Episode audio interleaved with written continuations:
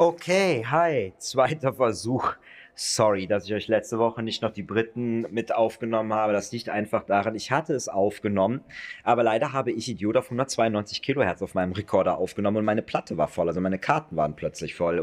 Warum macht man das? Für Soundeffekte nimmst du auf höheren Herzfrequenzen einfach auf, weil du dann, wenn du die später halt eben bearbeitest, also du machst da Effekte und sowas drauf und äh, du renderst die runter, hast du weniger Verlust.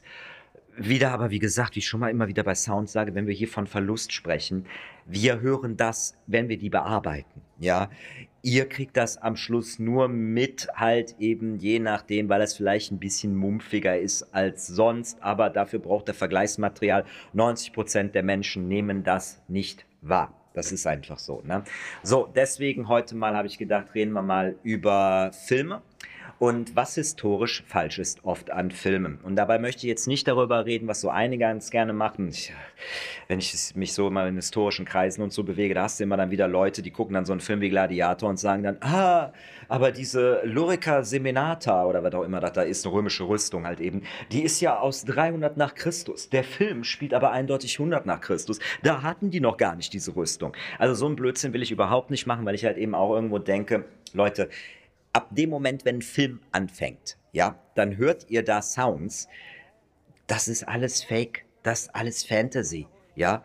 Also zum Beispiel, wenn da irgendjemand alleine auf seinem Pferd reitet, so über die Pampa, dann ist das zu hoher, hoher, hoher, hoher Wahrscheinlichkeit ein Fully Artist gewesen. Also ein Mensch gewesen, der das Pferde röcheln gemacht hat, ein Mensch gewesen, der das Pferde den Sattel so hoch und runter gemacht hat. Und wenn er großes Pech hat, hat er sogar nicht mehr mehr echte Hufe drauf, sondern dann sind das ein Stein oder ähm, ja, eine Kokosnussschale die halt eben dann so auf Gras oder äh, Platten oder was auch immer halt eben gestoßen wird, um halt eben diesen Sound zu haben. Das halt eben etwas, also Steine werden da gern genommen, weil die einfach schwerer sind, die haben dann eben mehr Gewicht, halt eben da drauf getrampelt wird. So, äh, wo willst du hier anfangen mit, was ist historisch akkurat? Davon will ich nicht sprechen, sondern ich würde gerne viel lieber mal davon sprechen, was wir so immer wieder in Filmen sehen, was wir auch so gerne so glauben, was sich so in unsere Bild eingeprägt hat, was aber Blödsinn ist. Ne? Und zwar zum Beispiel, ich gebe euch mal ein Beispiel, wenn ihr so Schlachtenfilme seht, dann seht ihr die immer, die treten so auf so Wiesen aufeinander. Ja, also so gerade Flächen. Du kannst das wunderbar sehen, die Bewegungen der Leute halt eben, wie die sich da aufeinander klatschen. Und das ist schon mal zum Beispiel absoluter Blödsinn. Ne? Also diese, dieses, diese Kämpfe auf Weideland die hat es nicht gegeben, sondern eine richtige europäische Wiese, die sieht eigentlich, da müsst ihr mal in so ein Museum gehen, wo die gerade mal sowas ausstellen, halt eben, um sich das mal anzugucken.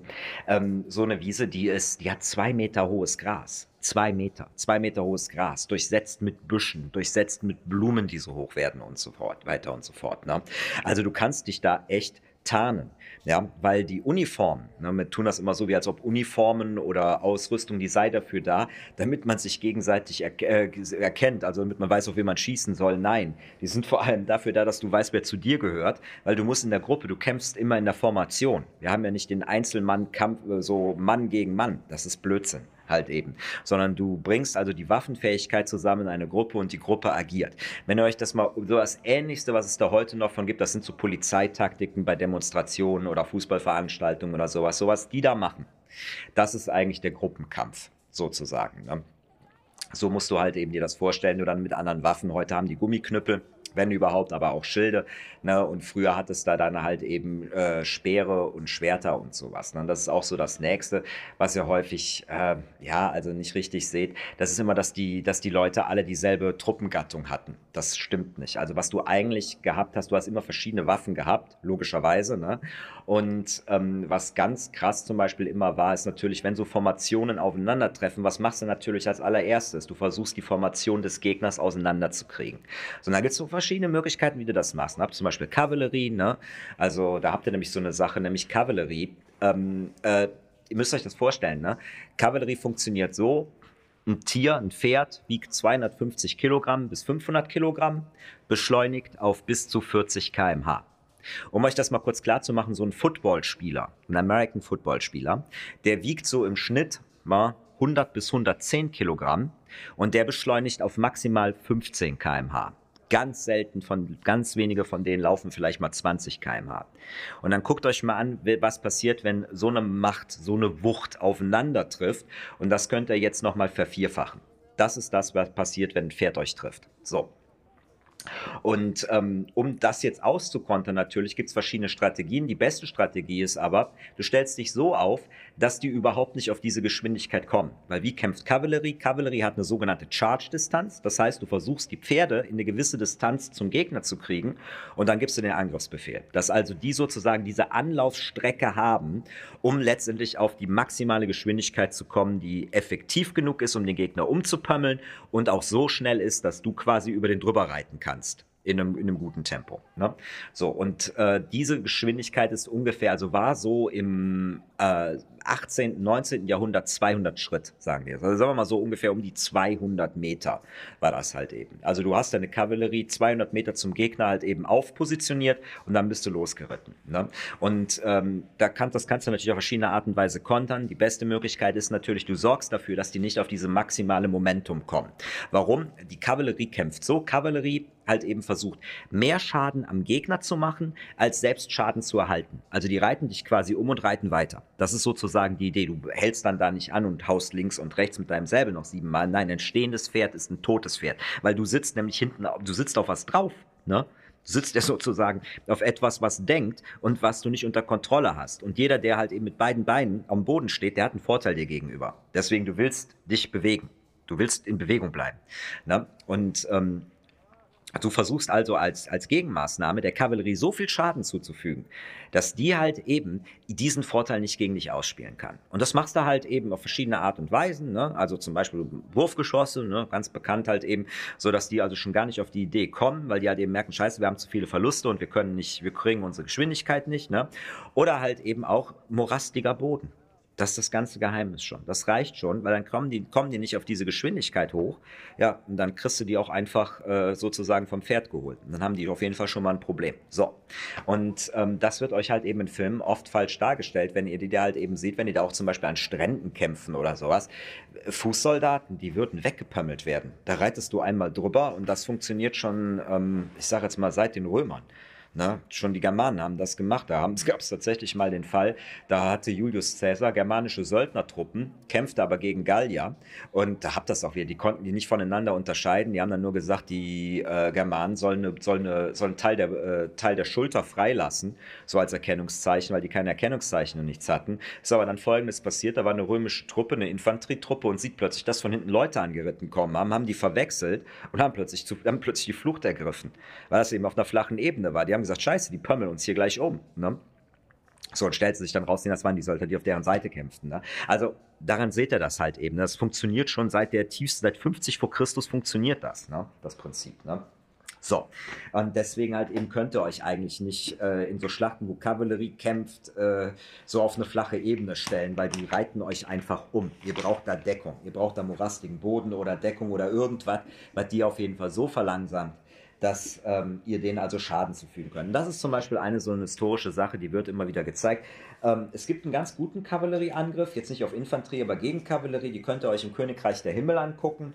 Und zwar, ähm, ich weiß nicht, ob er in der Kinoversion ist, vom Königreich der Himmel gibt es zwei verschiedene Versionen, eine Kinoversion und eine DVD-Version. Ihr wollt auf jeden Fall die DVD-Blu-ray-Version sehen. Ja, das ist ein ganz anderer Film. Glaubt es mir. Wenn ihr Königreich der Himmel gesehen habt, werdet ihr und gedacht, was ist das denn für ein Scheißfilm nach anderthalb Stunden, dann habt ihr zu 99,9 Prozent die Kinoversion gesehen. Und das war nicht der richtige Film. Da, da gab es Produktionsprobleme, bla bla bla, will ich euch gar nicht von groß erzählen, sondern halt eben, da habt ihr aber tatsächlich mal einen echten Kavallerieangriff, wenn da Balian mit seinen Truppen auf, die, auf das äh, islamische Heer letztendlich zureitet, um Flüchtlinge zu schützen, die halt eben noch in eine Burg rein, äh, reingehen. Da habt ihr mal tatsächlich, wie das tatsächlich ausgesehen hat wenn so eine Kavallerie mal da durch die Gegend gebrezelt ist. Ne? Das nur so als ein Beispiel. So eine andere historische Sache, die wir auch immer und immer wieder sehen, die überhaupt nicht stimmt, das ist so in diesen ganzen alten Filmen, dass Frauen immer Röcke tragen und Männer immer Hosen.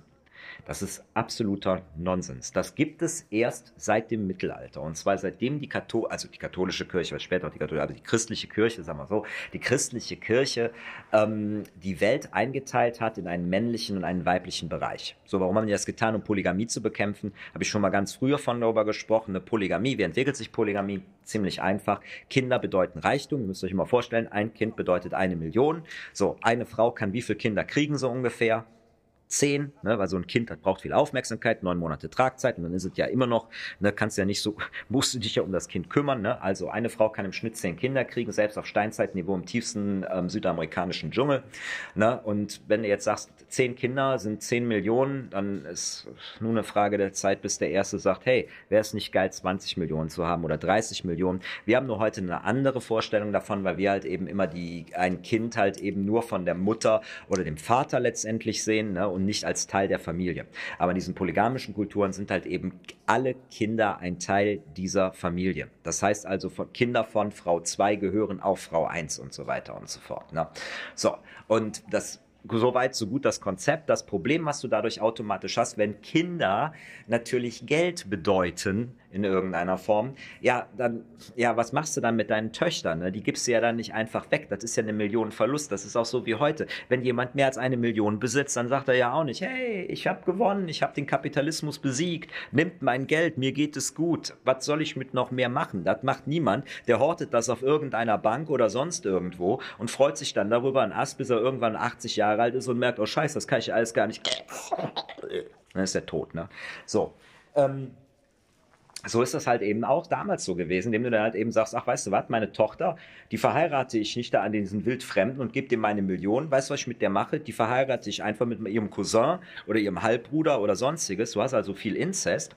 Und daraus hast du natürlich ein gigantisches Problem, dass du halt eben einen Jungenüberschuss hast. Weil ein Mädchen bist du auf jeden Fall gesetzt. Ja, also ein Mädchen möchte jeder, weil ein Mädchen kann Millionen produzieren sozusagen. Ne? So Jungs brauchst du aber gar nicht so viel dafür. So, das heißt, du hast immer einen Männerüberschuss. Und was passiert, wenn das passiert? Äh, was passiert, wenn du halt eben höhergestellte Jungs hast oder Männer hast, halt in direkter Nachbarschaft leben zu Jungs, die das nicht erreichen können?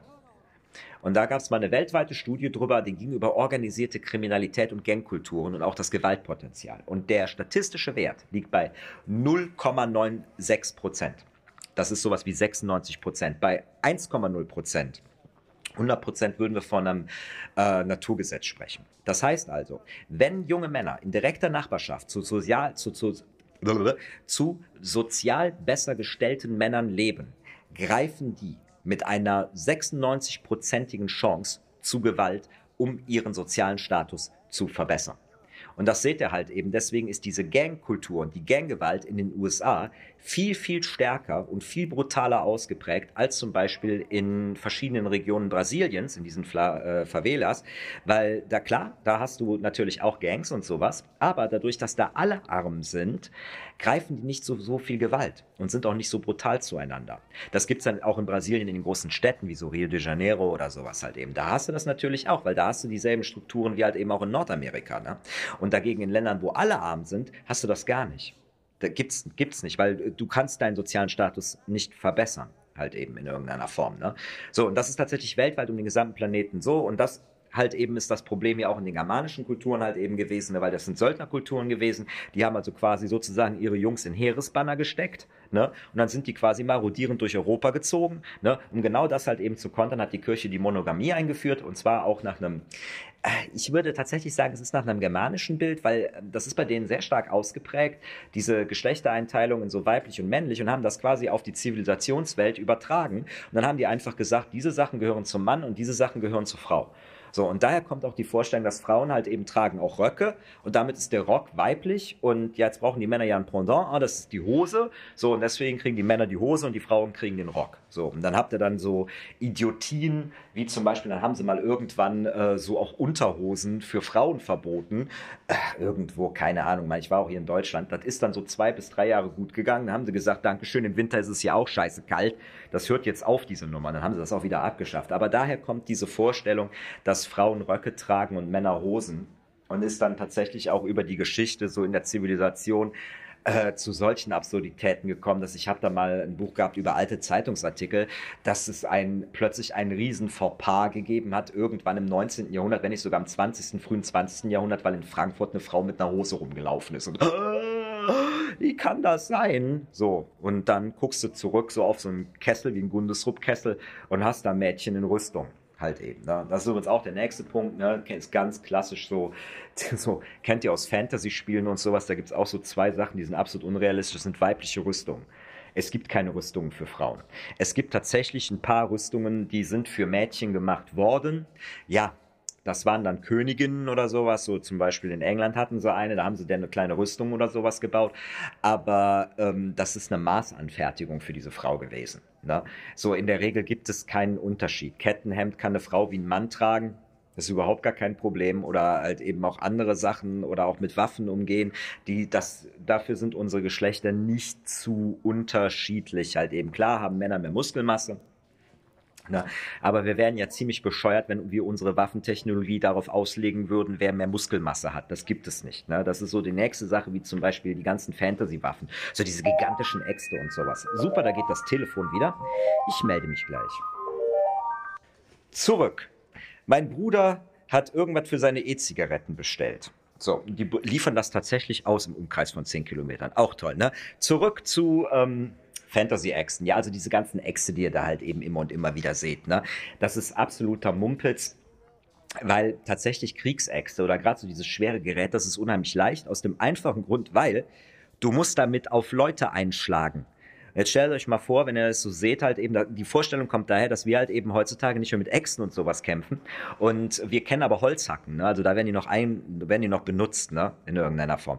Diese ganzen Kriegsäxte, die sind unheimlich leicht gebaut, damit du halt eben lang genug damit schwingen kannst. Und na klar, äh, die sind nicht auf äh, Masse und Kraft ausgelegt, sondern es ist alles eine Frage von Technik, ne?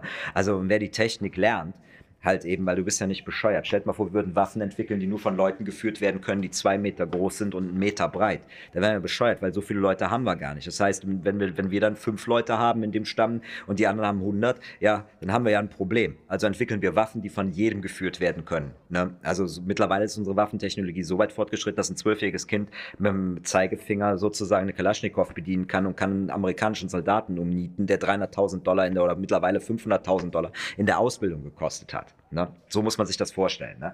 Also wie gesagt, das sind auch so Sachen, die werden euch immer wieder falsch dargestellt. Ähm, wie man tatsächlich gekämpft hat mit sowas, das müsst ihr euch vorstellen. Ähm, du hast halt eben immer Leute mit Langwaffen, also Speere oder Piken oder halt eben sowas. Ne? Und die kämpfen aber in Formation. Ne? Also wie so eine Polizei. So, und um versuchte die Formation aufzubrechen. Haben wir eben gesagt, kannst du mit Kavallerie machen. Das kannst du aber halt eben auch damit machen, indem du Leute nimmst mit bestimmten Waffengattungen, die gehen mit diesen Haufen und die gehen dann in der Frontlinie sozusagen in den Gegner rein und versuchen dem Gegner sozusagen seine Formation auseinanderzubringen, sodass deine Leute einen Vorteil haben. Ne? Das hat man, dafür sind diese großen Kriegsäxte auch der Wikinger gedacht. Oder halt eben später habt ihr dann im Hochmittelalter die sogenannten Zweihandschwerter, die Gassenhauer, werden die auch gerne genannt. Die sind deswegen auch manchmal oben stumpf, weil das brauchst du gar nicht, weil du haust quasi mit dem Ding quasi nur links und rechts und versuchst halt eben die Gruppen auseinanderzukriegen, damit du mit deine Leute, also da wo wirklich die, die, ähm, der Schaden passiert mit ihren Piken sozusagen, die quasi die überrennen können. So ist das letztendlich gedacht. Na? So, ähm, also wie gesagt, also äh, Mädchen an der Waffe gab es bis ins Frühmittelalter, total überliefert. Mittlerweile sind wir unsere Archäologen immer noch, oh, wir haben eine Frau in einem Grab gefunden, in einer Rüstung. Ja, aber das steht selbst in römischen Quellen. Wie gesagt, ich habe das Tacitus-Ding schon fast fertig. Ähm, hadere noch mit dem Vorwort und überlege mir noch, wie ich das veröffentliche.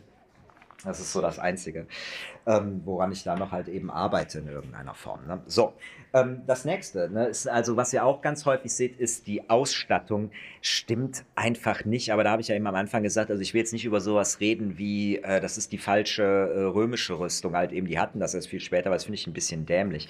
Nee, aber was, was mich immer wieder gerade stört, so bei den Germanen, ist, wenn ich so die Jungs sehe, die sehen immer wieder alle so, die sehen immer alle so aus, wie als ob die gerade aus dem Moor ausgebuddelt wären. So in irgendeiner Form. Ne? Und das, wenn ihr, ich sage immer, wenn ihr euch mal so andere Kulturen anguckt, wie nimmt man zum Beispiel nordamerikanischen Indianer. Die nordamerikanischen Indianer, die haben quasi noch in der Steinzeit gelebt von ihrem Equipment, von ihrer Ausrüstung her. Ne?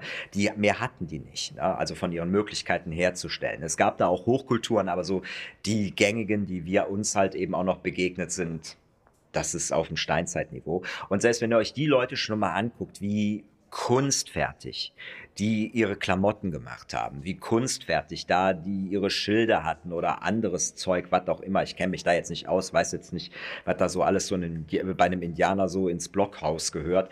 Aber ähm, wenn ihr euch das mal anguckt und ihr guckt euch mal dagegen häufig so an, was uns so in so europäischen Mittelalterdingern und so weiter präsentiert wird, das sieht dann jedes Mal so aus wie, ja, es gab halt eben nur einen Stoff und der war grün oder blau. Das ist natürlich absoluter Mumpetz. Ne? Die Leute haben das hier genauso gemacht und es ist vor allem immer ganz interessant, ähm, dass gerade äh, Kulturen, die sehr viel ähm, Erdfarben haben, eigentlich sich umso bunter anziehen.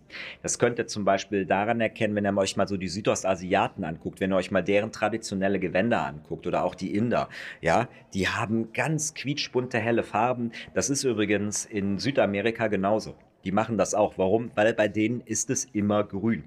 So, also grün ist schon mal die letzte Farbe, die du dir quasi irgendwie an den Körper tust. Ne? Du versuchst nämlich andere Farben zu haben, um letztendlich rauszustechen, also anders auszusehen als letztendlich dein Umfeld in irgendeiner Form. Ne? So, das ist zum Beispiel eine Sache, die mich immer stört und dann vor allem gerade bei den Germanen halt eben, weil äh, die in der Uniformierung, die müssten eigentlich alle sich die, die, äh, die Beine umwickeln, mit Waden wickeln. Das ist einfach praktisch. Es liegt einfach daran, wie ich am Anfang sagte, ihr seht nicht die richtige Natur. Ne, die europäische Natur ist komplett verändert. Hier müssten gigantisch hohe Wiesen stehen, es müsste hier Buschwerk stehen, es müsste hier alles Mögliche zubewaldet sein und so weiter und so fort. Ne? Und ähm, wenn du äh, in solchen Regionen dich halt eben bewegst und kämpfst, kannst du dir keine Sachen erlauben wie Umhänge oder sowas dann halt eben ne, in der großen Form weil du bleibst A, überall hängen ne, und gerade so an Beinkleidern und sowas halt eben, du willst ja sozusagen, es muss ja alles sitzen die ganze Zeit, weil das Letzte, worüber dir Gedanken machen möchtest, ist das gerade, dass du da gerade an den Ast hängen bleibst oder sonstiges. Ne? Und das machst du halt eben vor allem indem du dir unten die äh, Unterschenkel sozusagen abbindest. Und die haben die nämlich auch gefärbt. Und der Grund, warum die die gefärbt haben, liegt einfach daran, ist, weil in unserer Wahrnehmung, wie gesagt, bei Uniformen geht es nicht darum, dich dem Feind erkennbar zu machen. Das äh, ist Nonsens, ne? sondern hauptsächlich, dass die Leute, die mit dir kämpfen, dich erkennen, weil du kämpfst in der Gruppe. Na, du musst ja wissen, wo deine Leute sind, deine Einheit sind oder von mir ist auch dein Stamm oder deine Hundertschaft oder nennt, nennt ihr, wie ihr es wollt. Und da gibt es halt eben zwei Möglichkeiten. Und das Beste, was du da halt eben machst, ist, du machst was an den Hinterkopf, halt eben tatsächlich, oder du machst was hinten, äh, du hast halt eine Färbe, Färbung hinten an den Beinen, dass die von hinten sehen können, ah, da vorne, das bist du. Da habe ich übrigens tatsächlich mal ein Computerspiel mitgerettet. Die wollten tatsächlich weiße Hosen da machen, bis ich dann auch mal irgendwann denen sagte, Leute, kurz, kurz vor dem Release, Leute, das sind Wadenwickel, keine Hosen bei den Germanen. Kommt bitte jetzt nicht auf die Idee und macht denen weiße Hosen, Wadenwickel. Da wurde das DLC mal kurz nach hinten geschoben und sie bekamen weiße Wadenwickel. Es sind ein paar von den Germanen überliefert. Also da kommt übrigens auch Fränkisch Rot. Fränkisches Rot äh, kommt aus einer uralten Überlieferung, äh, dass die Franken Rot benutzt haben. Aber äh, das ist jetzt nicht die, die einzige Farbe. Also da haben ganz viele ganz viel Zeug mitgemacht. Das ist nur eine Sache, die uns überliefert wurde. Ne? Also auch die Altsachsen hatten auch Rotgleinig, gibt es da auch irgend so eine Überlieferung. Also da könnt ihr nicht nachgehen nach irgendeiner Form. Ne? So, aber das ist auch wieder so eine Sache, die uns äh, Histori in historischen Filmen eigentlich immer falsch dargestellt wird. Wenn ihr mal wirklich ernsthaft aber mal, äh, das ist, es fällt einem nicht auf. Ähm, man echte historisch gute Ausstattung, das ist kein Witz, sehen wollt von so fränkischen Rittern, so normannischer Zeit, sowas in der Regel, kommt ihr nie drauf, welcher Film das ist. Es ist tatsächlich Dragonheart. Guckt euch mal bei Dragonheart die Jungs an, ähm, die da Rüstung und so weiter haben. Die sind ziemlich authentisch, hat eine ziemlich authentische Ausstattung, Dragonheart. Jetzt nicht unbedingt die Drachentöter, ja, wer den Film kennt, ja, das, die sind Fantasy. Nee, aber was die Ritter da und so weiter anhaben, das sind, äh, das ist historisch, sind das echte, sind das echte, echte Kleidung und sowas halt eben. Das nächste auch, was ihr da ansehen könnt, ist zum Beispiel Stoffe ne? wie Stoffe aussehen, weil Stoffe wirken einfach anders. Ne? Ihr kennt das vielleicht aus Filmen, da nimmt man gerne mal äh, anstatt Kettenhemden einfach Wollhemden. Die sehen aus Distanz aus wie Kettenhemden, die sind einfach eingefärbt. Ne? Aber die liegen nicht wie Kettenhemden, die verhalten sich nicht wie Kettenhemden. Ne? Und das geht es natürlich auch noch weiter.